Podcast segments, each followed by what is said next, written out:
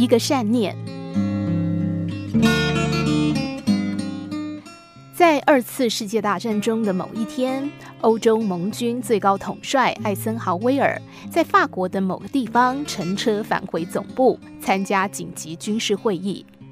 那一天大雪纷飞，天气寒冷，汽车一路疾驶，在前不着村后不着店的途中，艾森豪威尔突然看到一对法国老夫妇坐在路边，冻得瑟瑟发抖。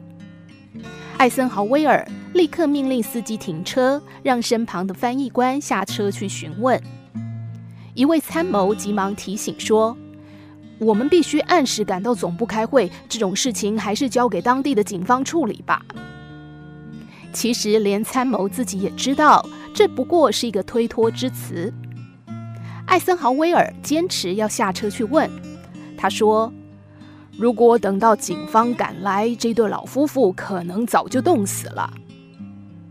经过询问才知道，这对老夫妇是去巴黎投靠儿子，但是汽车却在中途抛锚了。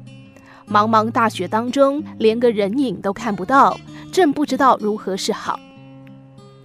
艾森豪威尔听了之后，二话不说，立即请他们上车，并且特地先将老夫妇送到巴黎儿子的家里。然后才赶回总部。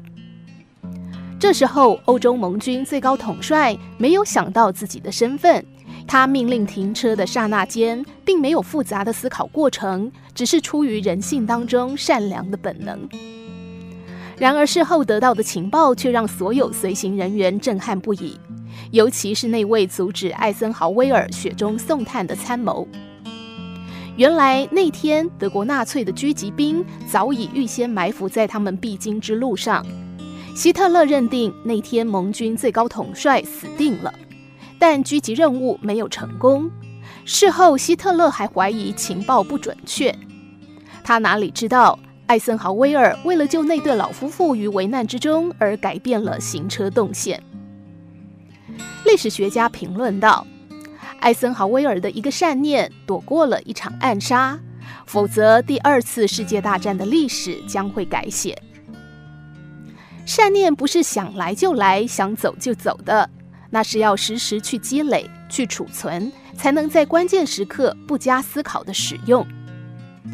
这是一个非常有趣的现象，和普通银行支出金钱不一样，在善的银行里，人越有善念。